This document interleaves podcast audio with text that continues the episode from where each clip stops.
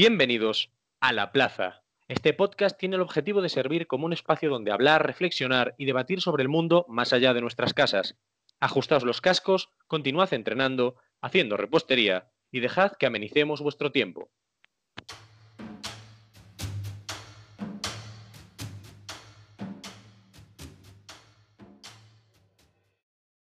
En este programa trataremos uno de los temas que más se encuentra en boca de todos, un debate que lleva dividiendo a la sociedad española desde 1978. España debe ser una monarquía o una república. En este podcast expondremos y debatiremos sobre ambas posturas, tratando de identificar cómo se han defendido ambas tradicionalmente. Soy Joel Meilan Pena, hoy seré vuestro anfitrión y os doy la bienvenida a La Plaza.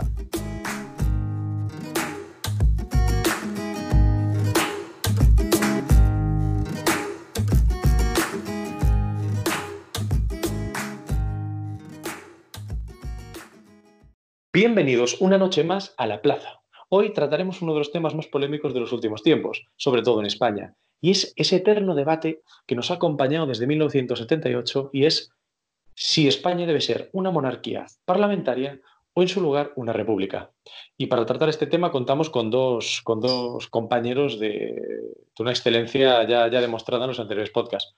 Por una parte, Adrián del Río Montero, estudiante de Derecho en la Universidad de Santiago de Compostela. Buenas noches, Adrián.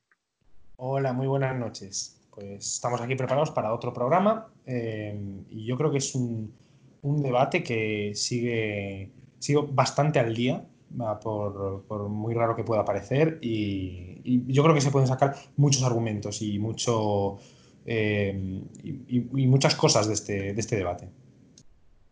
Sí, sí, es uno de los más, además, interesantes y, vivos de los últimos tiempos. Y bueno, por otra parte, contamos también con, Matías Reimers, eh, ingeniero químico y actualmente se dedica a Business Intelligence. Buenas noches, Matías. Hola, Joel, buenas noches. Buenas noches a todos. Pues nada, una noche más, un tema más y bueno, pues muy interesante, desde luego, muy actual y que bueno, pues esperamos que os guste. Pues para comenzar a hablar, cabe, cabe decir que, el tema de la monarquía se ha visto últimamente, además, muy golpeado por los medios de comunicación y por diferentes sucesos que han ido pasando alrededor de la, familia del monarca, eh, a través de, cuentas, instituciones, de engaños fiscales. En este sentido, pues a mí, me, gusta a mí me gusta destacar, aunque bueno, supongo que vosotros diréis otros casos, eh, la, la, reciente, además, ocurrida con Corina Larsen, ¿no? Esos, esas decenas de millones eh, repartidas desde la cuenta del monarca sin justificación legal y, sin, y sobre todo sin declarar, al parecer provenientes de, príncipes saudíes.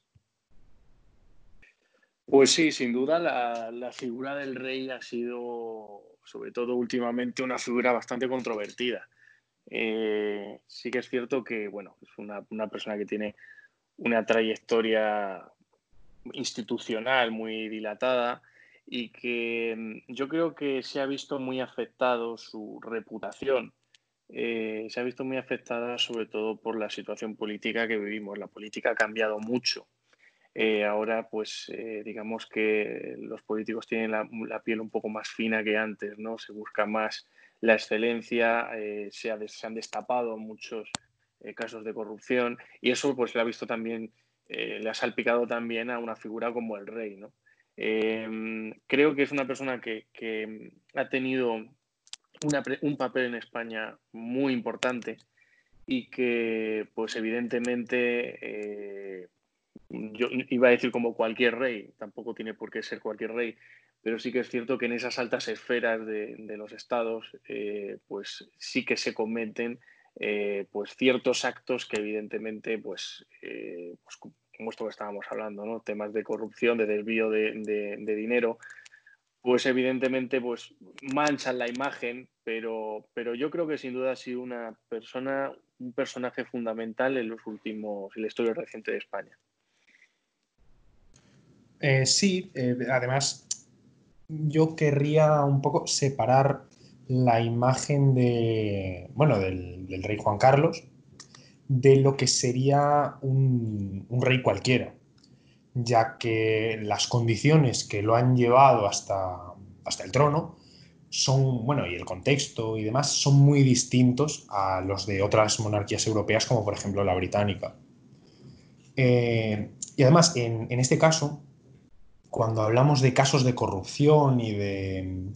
Y, bueno, todas, todas estas noticias que han salido eh, manchando la figura del rey emérito, vienen un poco, yo diría, desencadenadas desde, desde 2012, cuando pasó el incidente conocido eh, con los elefantes en Botswana. Y es, parece un poco que, parece un poco que em, en 2012 la imagen de ejemplaridad del, rey Juan Carlos y todo ese juancarlismo, todo ese apoyo del, pueblo a, este rey campechano como que se rompió, porque vimos que no era, no, era el ejemplo que estábamos buscando. Y a partir de ahí se empezaron a sacar, se empezaron a indagar en su, en su vida, en sus cuentas y demás, y empezaron, empezó a salir todo este chorro de, eh, bueno, de, petróleo que ha, que, ha, acabado por manchar su figura y convertirlo en casi un indeseable. Claro, porque además en este sentido la, figura de Juan Carlos como muy bien recalcabas, es muy dependiente de su, trayectoria histórica. Perdón. Y es, que el, y es que el monarca, al contrario, como decías, que otras monarquías como la británica o la holandesa, es muy reciente. Es decir, nuestra monarquía ha estado constantemente interrumpida ¿no? durante el siglo XIX y XX. Los famosos pronunciamientos y ahora, y luego posteriormente, pues, la dictadura franquista y la restauración de la monarquía en el 78. Además, desde ese momento, eh, como se puede observar, por ejemplo, con el relato del, 23F, Juan Carlos era un poco concebido como el garante de la democracia, entendido como el, hombre que salvó la democracia, ¿no? que pudo elegir el modelo franquista y que en su lugar eligió el modelo británico. En ese sentido es, eso, ha sido como una especie de, ruptura de la, de la, imagen colectiva de santidad o de, o de esa, mm, por así decirlo, ser respeto regio ¿no? que, que, ostentaba el, el monarca.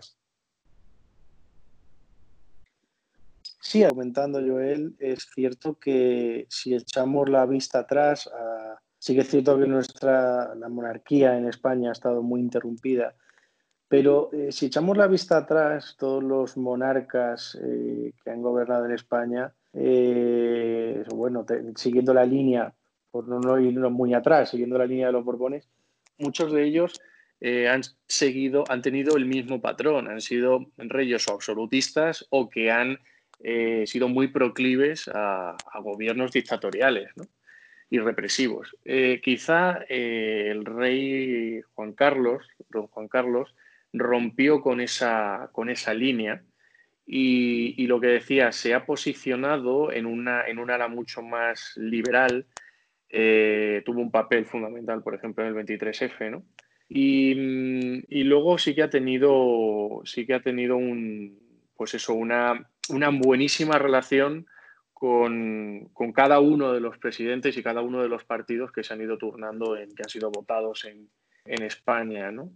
Entonces sí que es, eh, en ese sentido, es algo, de, es algo que bastante novedoso, sobre todo en la línea de los Borbones, que la que pertenece Juan Carlos, pues esa posición que ha tenido. Claro, pero ahora nos encontramos como, eh, como, como eh, dejé entrever antes en una situación donde eh, el, rey Juan Carlos ya no está. Eh, y antes de que, de que se produjese su abdicación, era complicado diferenciar si los monárquicos eran monárquicos per se porque creían en la monarquía parlamentaria o si bien esto iba más hacia simplemente el, el, pues, el juancarlismo, entre comillas, y, el respeto o la aceptación de la posición que, que éste tenía en, todo el, sistema de la transición.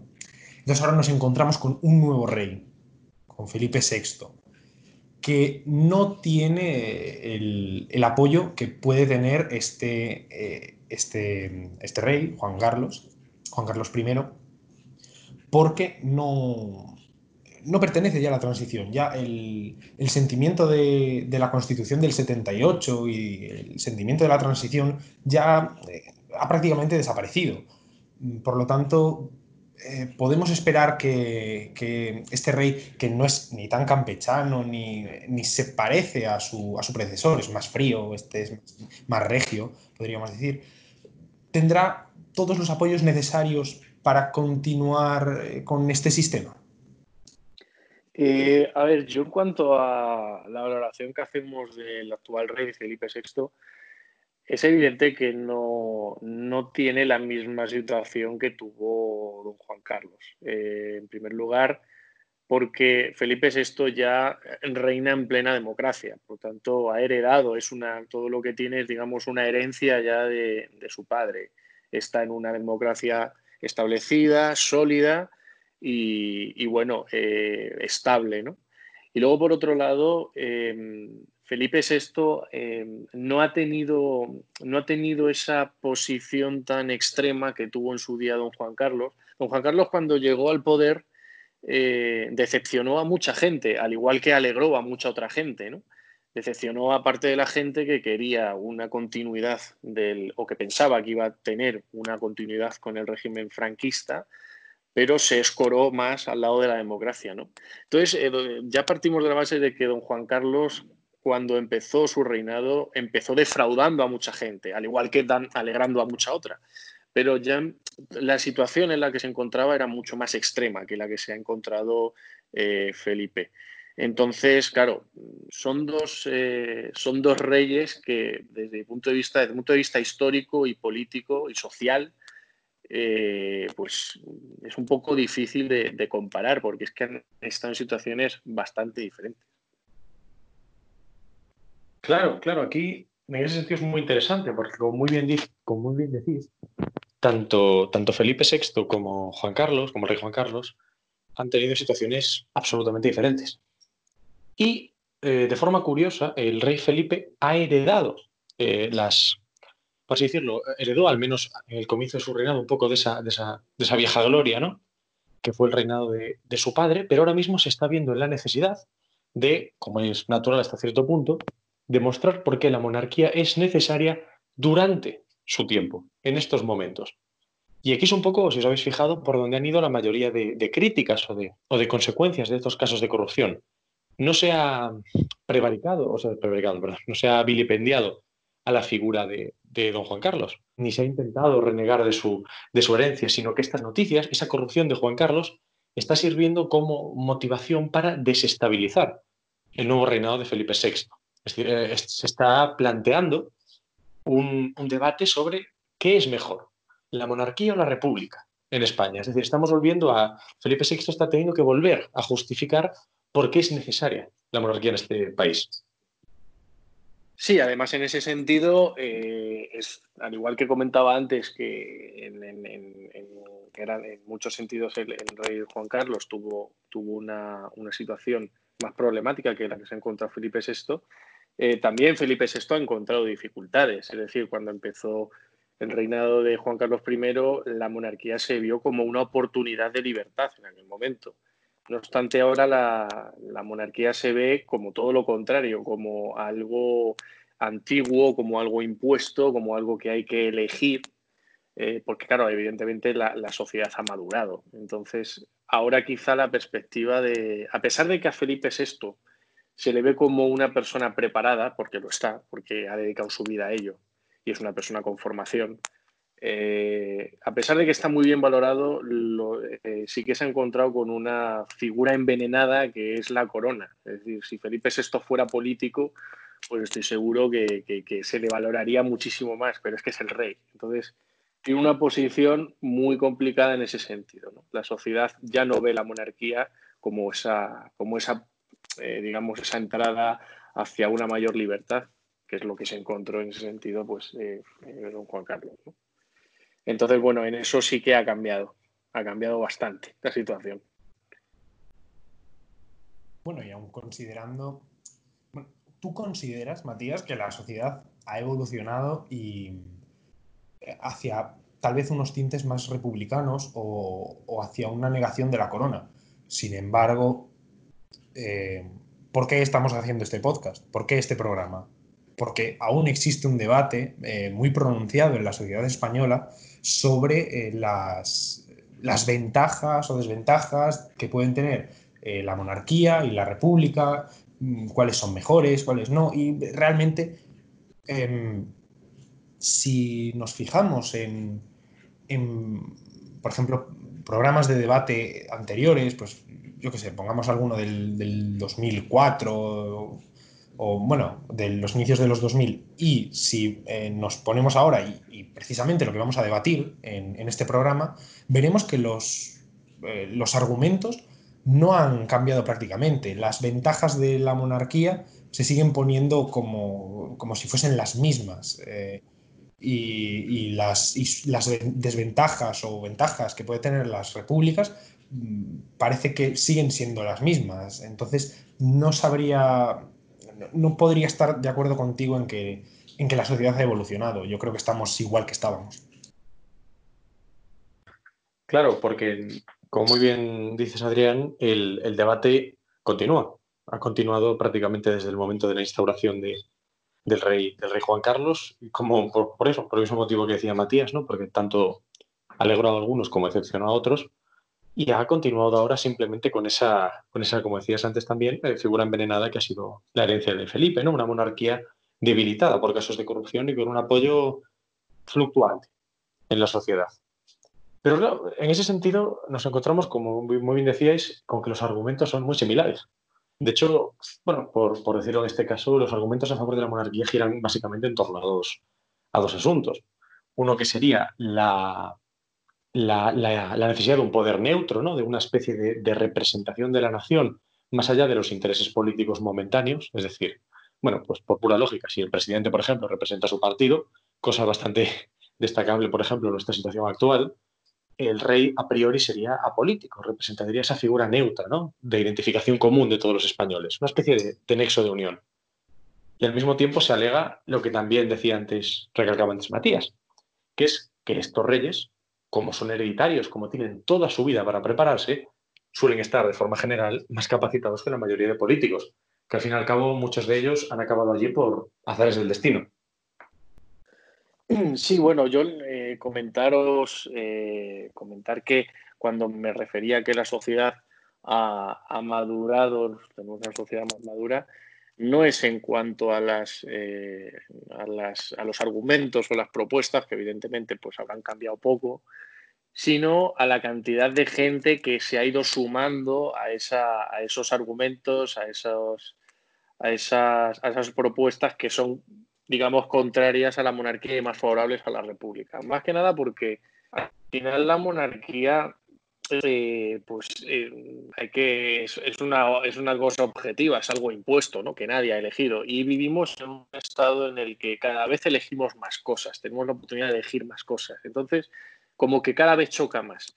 Pero sí que es verdad, y en línea con lo que decía Joel, eh, de los, uno de los puntos fuertes que tiene la monarquía, bueno, sobre todo en, casi en todos los países, ¿no? pero en, por centrarnos en España, eh, es ese papel, lo primero de mediador, eh, parece, parece que no, pero la figura de, del rey como mediador, sobre todo últimamente en estos periodos políticos tan inestables que hemos tenido, pues eh, tiene más importancia de lo que la gente cree.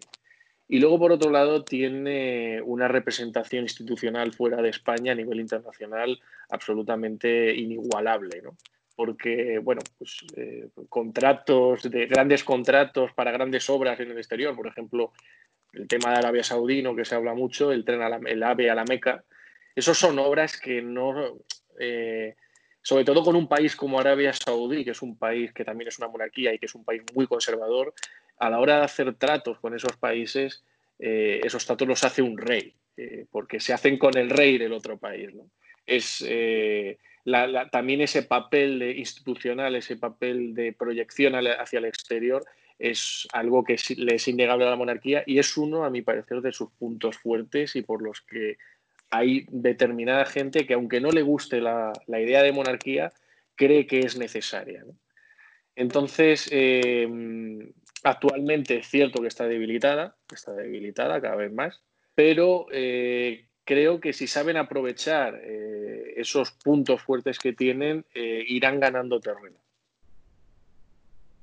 Bueno, pero es que si tomamos la, idea de este poder mediador, de este poder neutro, como, lo llamaba Constant, eh, podemos encontrar muchas similitudes en lo que es la monarquía y lo que podría ser un presidente de la República, en el sentido de que estas, este balance de poderes simplemente se podría garantizar con una persona que eh, no fuese eh, directamente militante de un partido, que eh, tuviese ese halo de neutralidad que yo creo que se puede conseguir fácilmente sin la necesidad de mantener una figura como el rey.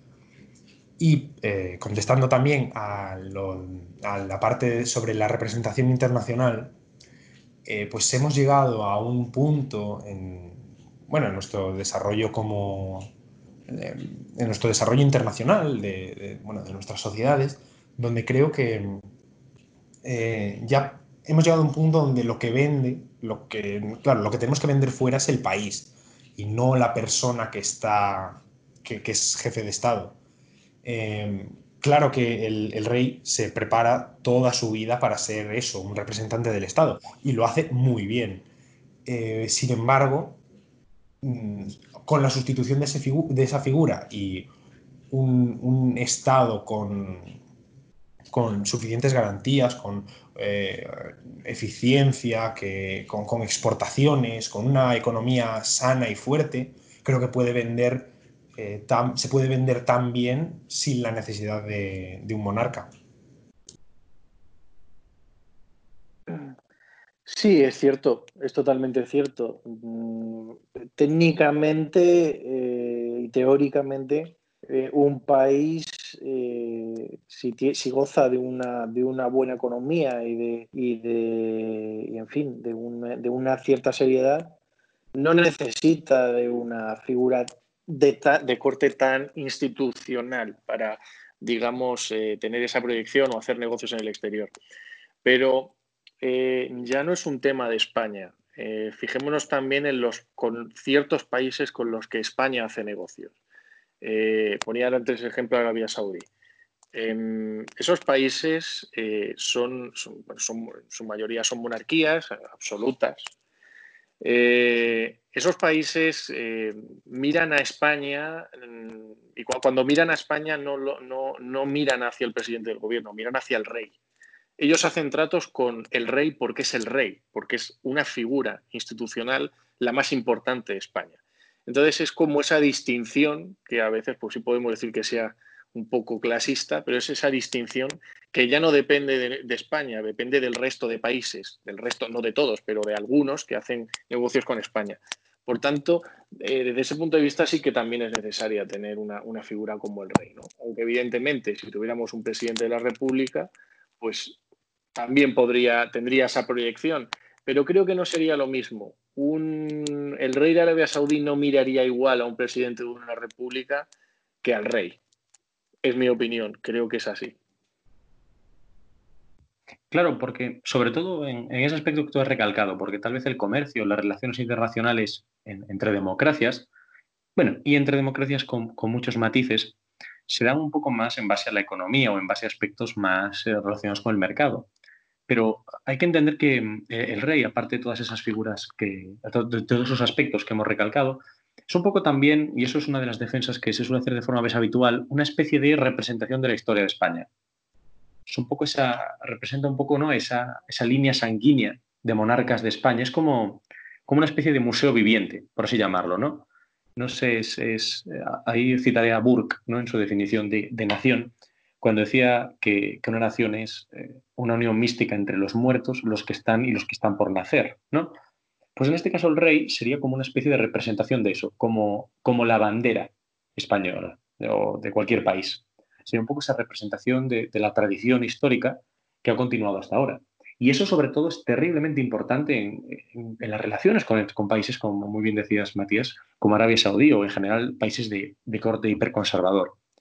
Y es que y es que, y es que esos países, y, un, poco ese, ese, funcionamiento de la aristocracia, es en base a eso, eh, va a ser una suerte de, pureza sanguínea, ¿no? De, de, quién tiene la sangre más azul.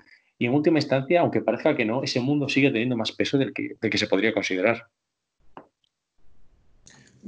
Tiene peso, es, cierto, no, te lo puedo negar, Em, sobre todo ante este tipo de, planteamientos, pues como dices tú, más conservadores. pero sin embargo, eh, entiendo que el mundo no va hacia las monarquías, no, se está dirigiendo hacia ellas, eh, sino que vamos hacia unas corrientes más, republicanas, más eh, ideas más, más democráticas de es el pueblo el que elige, aunque pueda parecerte la idea mejor o peor, también podemos, se puede discutir sobre la, utilidad de la democracia, pero actualmente vivimos en, sistemas democráticos que yo veo tendentes hacia, hacia las repúblicas. No, se han ido aumentando las, monarquías parlamentarias en el mundo. Y sin embargo, em, las, las monarquías pues sí que parece que, tienen una, digamos, una fecha de caducidad. Eh, al final, pues yo diría que la única que resistirá será eh, la, reina de Inglaterra y ya está, porque, bueno, sabemos que no se va a morir.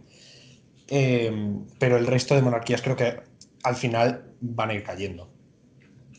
Ah, yo, estando de acuerdo con, contigo, o sea, yo creo también que, el mundo está evolucionando hacia, hacia sistemas más, eh, más técnicos, más eh, de votación, más recortes republicanas, se podría decir.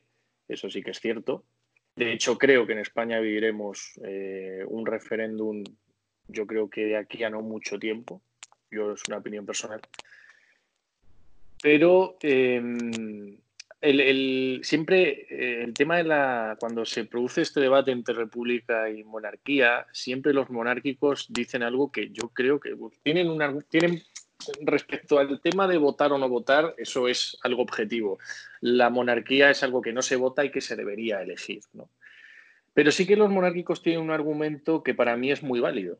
Y es cuando dicen, bueno, eh, está bien, una república, pero ¿qué tipo de república? porque hay muchas repúblicas. Monarquías también hay muchas, pero aquí tenemos una monarquía parlamentaria, que se ha visto perfectamente la figura, la, figura del rey, los, eh, las acciones que tiene, el campo de acción que tiene, y, bueno, que al final es un papel mediador y, lo que hemos hablado de proyección internacional.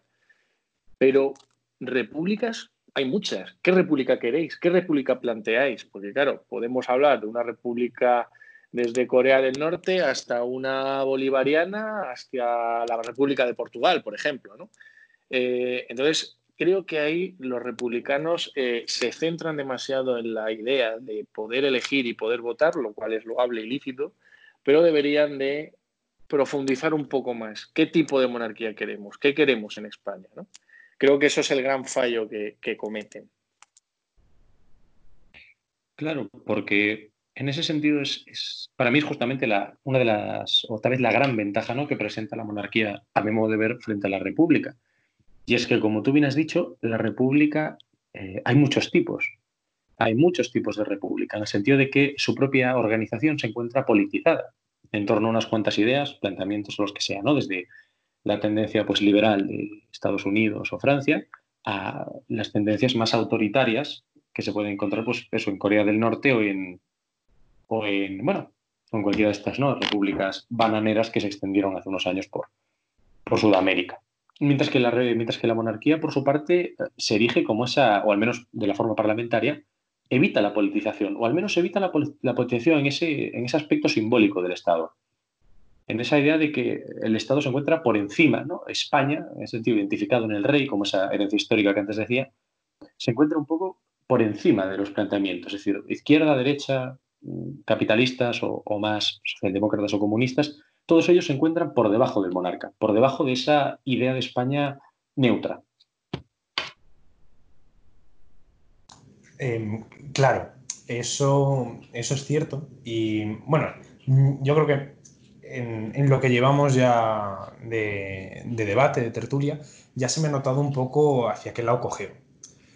Eh, y sin embargo, eh, no, me, no podría adscribirme a, la, a las tendencias republicanas españolas porque se han abanderado eh, solo desde la izquierda y por lo tanto con, con muy poca mm, base de, bueno, liberal detrás.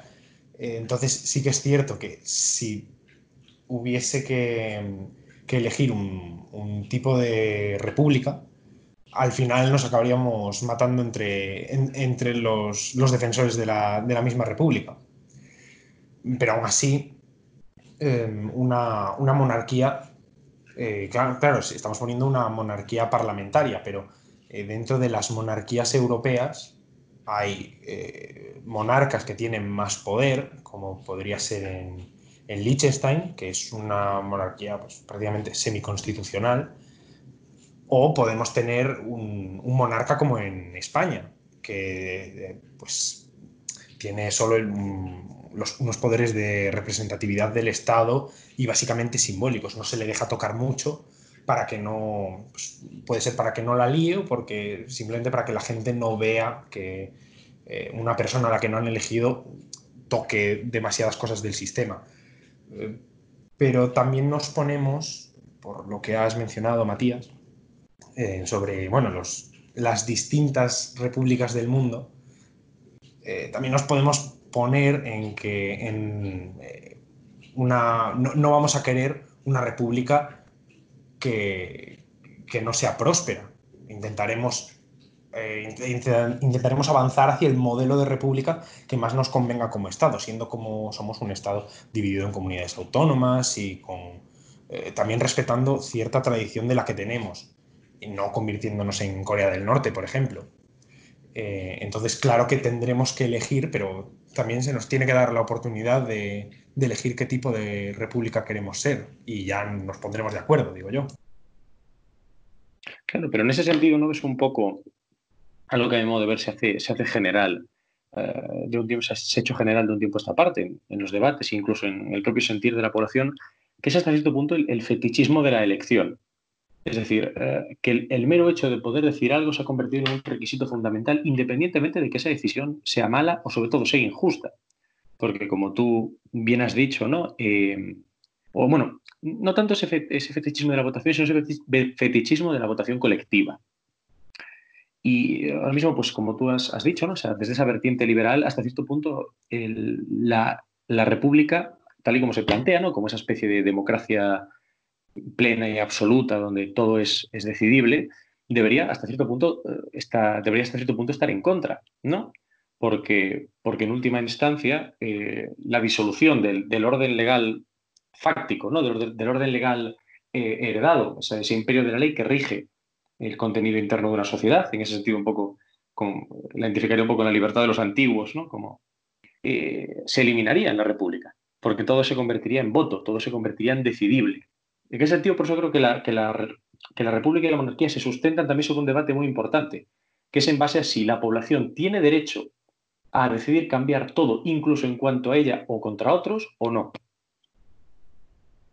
A ver, eh, aquí también eh, quiero, quiero mencionar Em, que, claro, el, trasvase de, de, un modelo de Estado a otro, quiero decir, el, paso de una monarquía parlamentaria a una república, también tiene que conllevar cierta, cierta educación o cierta entereza de la población por intentar que el, sistema que venga sea el mejor. Aquí, si no, podría pasarnos em, como, como en la Revolución del 68 en España, la cual criticaba amargamente Joaquín Costa, porque decía que se, consiguió una constitución y se consiguió, se una libertad en el papel, pero no en la carne. Esto es que la gente iba gritando libertad por ahí, pero no, no había cambiado nada del sistema. No habían aprendido nada de, esa supuesta revolución y seguía siendo lo mismo que era antes, pero con una forma distinta. Eh, claro, yo no propongo que haya que haber un, entre medias un estado de represión tutelando las libertades para que la gente las sepa usar bien, sino que apelo más a a la razón de las personas y, a su, eh, y, yo entiendo que a su saber estar para, para que sean consecuentes y consigamos un, modelo de Estado eficaz. Antes de darle paso a Matías, que había solicitado palabra, me gustaría decir que me he confundido. Que, he confundido sin querer en la exposición la libertad de los modernos con la de los antiguos. Iba al revés. Eh, ahora estaríamos en la libertad de los modernos, la libertad del individuo por sí mismo, y eh, la libertad republicana sería la libertad, mi modo de ver, de los antiguos, la libertad en base a sus capacidades de decisión en la sociedad. Con esto dicho ya me retiro. Mm, vale, Joel. Yo lo que quería comentaros es una cosa respecto a lo que estábamos hablando ahora mismo.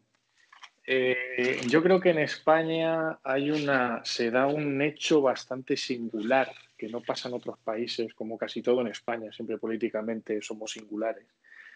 Y creo que, eh, contra todo pronóstico, la monarquía, que es algo que tiene muchísimos más años que la república y que está sustentada en ideas mucho más antiguas, la, monarquía, la idea de monarquía en España está mucho más modernizada que la idea de república. Vosotros tenéis en cuenta lo que hablábamos antes, eh, lo que comentaba antes Adrián, las repúblicas, eh, la idea de república en España está muy adherida a, la Segunda República, que es la última república que había en España, eh, donde tenían un peso grandísimo los comunistas, donde, en fin, estaban, había una confrontación absoluta, estaba totalmente polarizada, una crispación a unos niveles, bueno, que llevó a una guerra civil. Entonces, eh, decir, no era un ambiente que se pueda trasladar al ambiente que tenemos, al ambiente político que tenemos hoy en día en, Europa ni en España. Entonces, yo veo que, la, idea de república se tiene todavía que madurar y naturalizar mucho más en España. Está muy eh, o sea, al final se ha convertido en dos bandos. Los monárquicos tienen que ser de derechas o liberales y los eh, o liberales y los eh, republicanos tienen que ser de izquierdas o comunistas. Y no debería ser así. Lo que pasa que la, la, idea que tenemos, la idea que hay en España de república está muy adherida todavía a la Segunda República. Son ideas que no tienen, son planteamientos que no no tienen absolutamente nada que ver con lo que sería una república madura, actual, como puede ser pues, la República Francesa o la República Portuguesa, ¿no? Pues poner dos ejemplos que tenemos cerca de nuestras fronteras. Entonces, em, para que se abra ese debate de monarquía o república, por salud mm, social y política en España, creo que todavía eh, la monarquía ya sabemos lo que es, porque la hemos vivido pero creo que la idea de república debe de plantearse y exponerse todavía eh, mucho más profundamente a nuestra sociedad. Claro, en ese es muy correcto y es que la, bueno, si se me permite ponerme un poco filosófico, si que la idea de la, de la república es eso, es una herencia natural de, de, de, la Segunda República y sobre todo de los planteamientos sociales de la Segunda República, como muy bien decías, con mucho peso de los comunistas. Y en este caso concreto se transmiten que eso, ¿no? La soberanía de la decisión no reside en el individuo, sino en el colectivo. Por eso, eso que has dicho de, claro, los monárquicos tienen que ser de derechas o liberales, es que existe la posibilidad, al menos de acuerdo con cómo se plantea actualmente la República, de ser liberal y republicano, desde el punto de vista en que un liberal siempre pondría por delante los derechos individuales frente a los derechos colectivos, mientras que nuestra República que actualmente se propone es inherentemente colectivista. Es, es eso, ¿no? De inspiración marxista. Sí, claro, ese es el tema, que, es, eh, yo por ejemplo me considero una persona liberal y jamás podría estar de acuerdo con alguien que me plantee una república como, como, como un modelo parecido al de la Segunda República. No estaría para nada de acuerdo. Lo primero, no porque la Segunda República sea buena o mala, es que lo primero estamos en otro contexto histórico totalmente diferente. Tal vez en aquel contexto pues era necesario o no, pero ahora mismo desde luego no tendría cabida. Entonces, a mí no me seduce para nada esa idea de república. Es evidente que yo, pues mm, a mí me gusta, eh, me gusta estudiar los distintos regímenes, los distintos gobiernos, y sí que entiendo que hay otros tipos de repúblicas. Y miro a mi alrededor y veo países que son repúblicas y que perfectamente podría haber una república, podrían trasladarse ese modelo a, España y probablemente yo lo, votaría y lo apoyaría. Pero claro, eh, en España la mentalidad republicana eh, en, el, pueblo en general no es esa mentalidad. No tienen, no hay esa concepción, sino que son más bien, pues eso, de una forma totalmente polarizada. Y principalmente veo, ese es el principal hándicap que le veo a la, a la República en España, que, pese a ser, pese a que son ideas mucho más modernas que la monarquía, en España justamente eh, creo que está mucho más atrasada eh, intelectualmente, eh, políticamente, que la, que la monarquía. Entiendo el, bueno, el punto de que tal vez aún no haya surgido en España una, una corriente republicana que no sea de izquierdas y que no quiera simplemente restaurar la Segunda República, de la cual yo tampoco soy partidario por, bueno, prácticamente por las, por las mismas razones, pero veo muy, muy legítimas las críticas que, que se le ha hecho a la monarquía en estos años. Mm, porque si bien es, es cierto que la monarquía que tenemos ahora, una monarquía parlamentaria, es plenamente constitucional, yo la considero plenamente legítima eh, y, es mucho más cercana o, es plenamente democrática, o sea, se corresponde con, cualquier otro régimen europeo en, cuestión de libertades individuales y de, eh, de bueno, de básicamente pues, estas libertades políticas que tenemos. No, no son como las monarquías históricas absolutas. Pero sí que, claro, em, si vemos la, Constitución, y aquí voy a sacar, pues es un argumento bastante típico, pero tenemos los artículos 56 y 57 eh, relativos al, a la inviolabilidad y responsabilidad y refrendo del monarca y al orden de sucesión, respectivamente, donde se nos dice, por un lado, que el, rey es, bueno, es inviolable y responsable, tanto por eh, actos en su, en su esfera de, bueno, como institución del Estado, en sus, en sus actos como rey, pero también es irresponsable como persona. Y por otro lado, en el orden de sucesión se nos, se nos propone que el varón siempre se prefiera a la mujer, eh, que son mm, pues unos preceptos que eh, rompen con, esta idea de, igualdad en, la sociedad y de, mm, bueno, también un tanto de meritocracia, porque al final esto es, simplemente por nacer, esta, este, este cargo.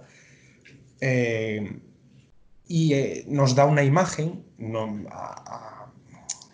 también al resto del mundo de que es una institución que se puede calificar un poco de, aparte de desigual, eh, desigual injustificadamente, porque podríamos tener un presidente de la República elegido, pero también un poco anacrónica.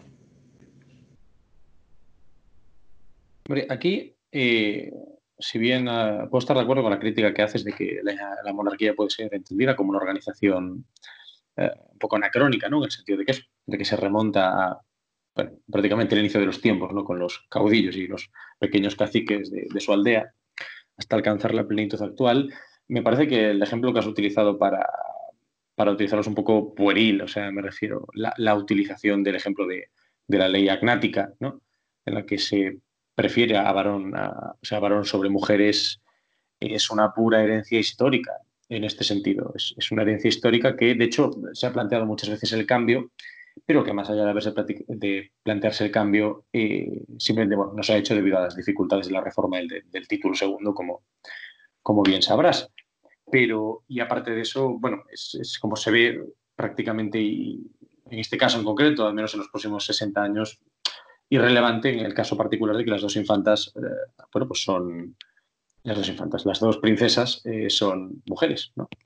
Entonces, pues, me parece que ha sido un ejemplo un poco, un poco, un poco mal tirado cuando si de verdad se quisiese, por ejemplo, indicar el, carácter anacrónico, pues sería más sencillo, pues eso, ¿no? Recalcar lo que dijiste al comienzo de el carácter, el carácter hereditario frente al electivo o eh, eso, aislado de la meritocracia e incluso, pues, el, o incluso la propia concepción de, que una persona, pues, podría representar la voluntad de la nación, que es lo que he dicho yo antes, que de una especie de forma mística, ¿no? Que eso sí que se podría considerar anacrónico, pero el hecho de la ley agnática, bueno,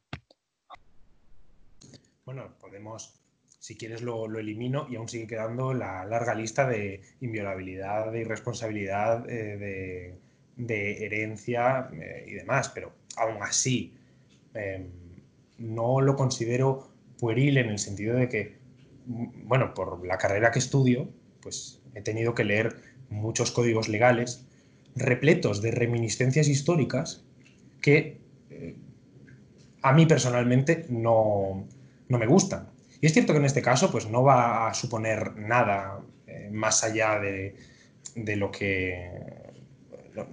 No, va a tener ninguna repercusión real por, bueno, por el caso de las, de las princesas. Pero permitir que existan este tipo de reminiscencias históricas que simplemente están ahí precisamente por eso, porque son reminiscencias históricas y nadie le ha querido dar una vuelta o ha intentado hacer algo revolucionario, pues me parece un ejemplo de, dejadez legislativa que no, que no creo que debiese permitirse. Creo que hay que revisar eh, nuestros códigos, ver estas reminiscencias históricas que de poco nos benefician y eh, solventarlas con respuestas modernas, porque tenemos constituciones modernas, se supone. Entonces, eh, ¿Qué es esto de tener constituciones que podemos eh, envolvernos en ellas y decir es que son, eh, son constituciones muy progresistas, pero luego mantener este tipo de cosas simplemente porque ya venían de atrás? No, puedo defender eso. Que la, la monarquía como institución, organización que tiene tantos años, tiene muchas, tiene muchos resquicios que, bueno, pues desde, un punto de vista, sobre todo actual, eh, pues no son, no son defendibles, ¿no? cuesta mucho defender. Pero sí que es cierto que aún, aún teniendo esa inviolabilidad, esa, sobre, sobre todo el tema de la inviolabilidad, esa herencia, etcétera, etcétera, ¿creéis que eso al final eh, en una sociedad, en un país eh, adelantado, actualizado y conectado con el mundo como es España, eh, ¿creéis que eso es, eso es un escudo tan grande? Por ejemplo, por poneros un ejemplo, cuando en 2012, creo que hay un hito en España, la monarquía española, que fue 2012, cuando el rey salió pidiendo perdón públicamente, cuando, le, cuando bueno, estuvo el rey Juan Carlos eh, cazando en Botswana, le sacaron unas fotos y tuvo que pedir perdón públicamente. Creo que eso marcó un hito en la monarquía española.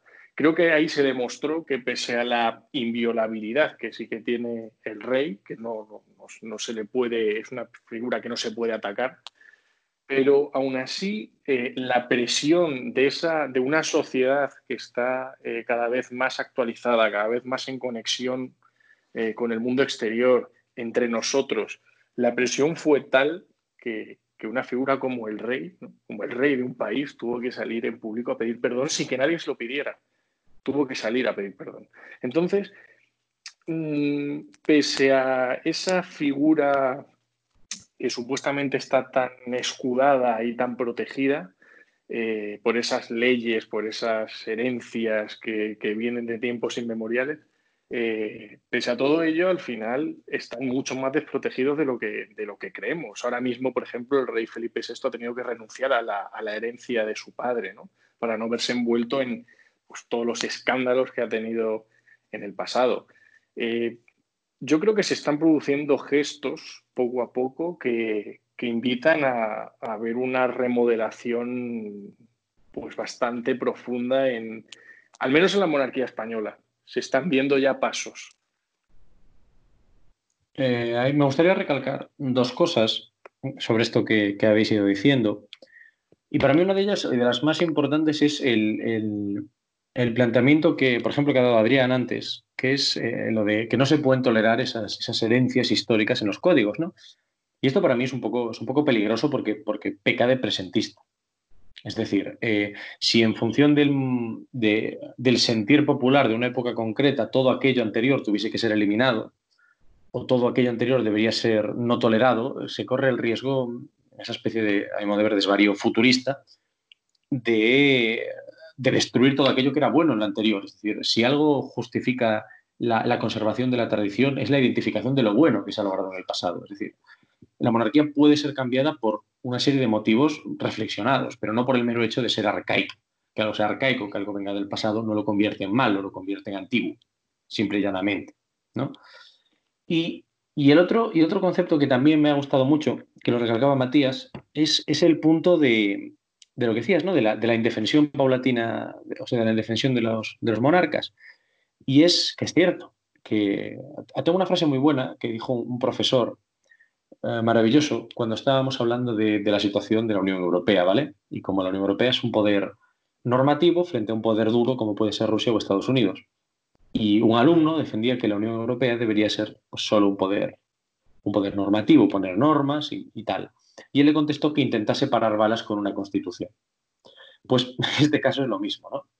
Eh, eh, si bien es cierto que el Código Penal puede defender más o menos a la figura del monarca, el mero hecho de que esta figura es simbólica y no presenta un poder real más allá de, eso, ¿no? de la representación institucional o, de, del componente simbólico, pues hace que al fin y al cabo sí que se encuentre sometido al control social, independientemente de que esos, eh, esos restos ¿no? del pasado legal pues, se mantengan se mantenga en la Constitución por eso, por, o, por, o, por, convención o por, o por dificultad de cambio, ¿no? que yo creo que es más el, el asunto en este caso. Entonces, claro, en ese sentido, la, monarquía, aunque legalmente se encuentre una especie de, trono de marfil, en realidad es que se ve influenciada por absolutamente todas sus acciones en la sociedad y es juzgada por sus acciones. Bueno, como demuestra de nuevo este debate y, las noticias que han ido saliendo de la monarquía. Bueno, al fin, al fin y al cabo, la monarquía es, un poder como cualquier otro y, y, está sujeta a la responsabilidad política, a pesar de no tener una responsabilidad penal eh, tiene que cuidarse de lo que hace. Y, en este sentido el monarca tiene que cuidarse mucho más de lo que se tendría que, cuidar un, presidente de la República por el simple hecho de que, de que está más tiempo en el, cargo. No son cuatro años y si lo hago mal me voy. No, eh, es, como el, rey Juan Carlos, que al final se tuvo que apartar de la, eh, de, la institución de, la monarquía, tuvo que abdicar eh, precisamente porque a cada cosa que salía iba minando la, opinión pública y esto podría, pues como ya hemos dicho, traer consecuencias nefastas para, la monarquía española, que lo está viviendo ahora Felipe VI. Claro, además, ah, disculpad, claro, además en este, en este sentido, eh, la monarquía se le exige un cierto, cierto aspecto diferente a un político. Es decir, eh, como muy bien, muy bien decías antes, eh, la elección del político es, meritocrática, ¿no? Es, se le ve como un, humano excepcional, por así decirlo. Una persona, pero una persona muy capaz, pero en última instancia una persona. Se le toleran ciertos pecados, ciertos rasgos que son, que son, que pueden ser malos o negativos o llamativos. Mientras que en el caso de la monarquía se le suele exigir una especie de eso, ¿no? De, de, carácter majestático que sobre el bien y el mal que no se le exige a las autoridades civiles de forma común. Eh, sería muy extraño, por ejemplo, que un pequeño gesto con la mano, que un desacato, que una corbata mal apretada, como le ha pasado al, príncipe Felipe VI, causase noticias en un político. ¿no? Y que sobre todo causase noticias y se le juzgase por no tener esa imagen de perfección que se supone que se busca. Pues sí, la verdad es que es eh, al final es lo que hablábamos al principio, al menos lo que yo, lo que yo comentaba. Eh, un presidente es un presidente y un rey es un rey. Al final eh, la corona pesa, ¿no? Y, ser, ser una persona que, que se supone que tienes que, que estás por encima de, de, todos, ¿no? Y que estás sometido a esa perfección obligatoria a cada cosa que haces, eh, bueno, es la, otra cara de, la moneda, ¿no? Em, yo honestamente creo que tanto ser presidente de una república como ser rey eh, son dos posiciones complicadas, complicadas, pero creo que la figura de, un monarca tiene ese, ese punto, ese punto por encima, porque al final el presidente de una república está una, unos determinados años, pero luego se va. Pero el rey siempre estará ahí. Entonces, eh, bueno, eh, tiene ese punto, ese, punto más de dificultad que, hace que, al menos desde mi punto de vista, eh, Felipe VI, nuestro actual rey, pues es una persona a la cual se le ha educado para ello. Y veo una le veo una persona muy capaz y que abandera el futuro de, una institución que está más, más juzgada que nunca y que creo que va a pasar por dificultades. Más que nada porque desde un punto de vista intelectual, puramente intelectual, eh, cualquier persona que viva en España o en un país de la Unión Europea eh, le choca la idea de que exista una organización que no se vote que simplemente por el hecho de nacer ya seas el, ya estés ahí, ¿no?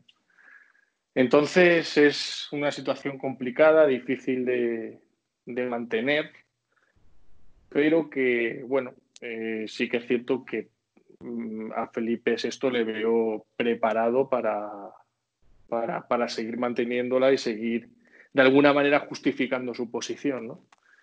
Pero bueno, es un tema que está abierto, que, sin duda alguna en España pues, se seguirá hablando durante años y que yo personalmente, como he dicho antes, creo que nosotros mm, veremos un referéndum monarquía-república. Creo que lo veremos.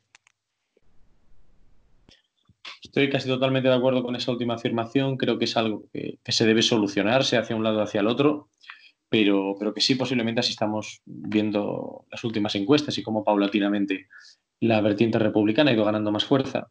Eh, estoy casi seguro de que dentro de poco veremos, dentro de poco, por 10 años, ¿no? Pero eh, en nuestra vida veremos un, referéndum sobre, sobre qué modelo de Estado, qué, perdona, qué forma de Estado, para ser más concretos, eh, desea la población española.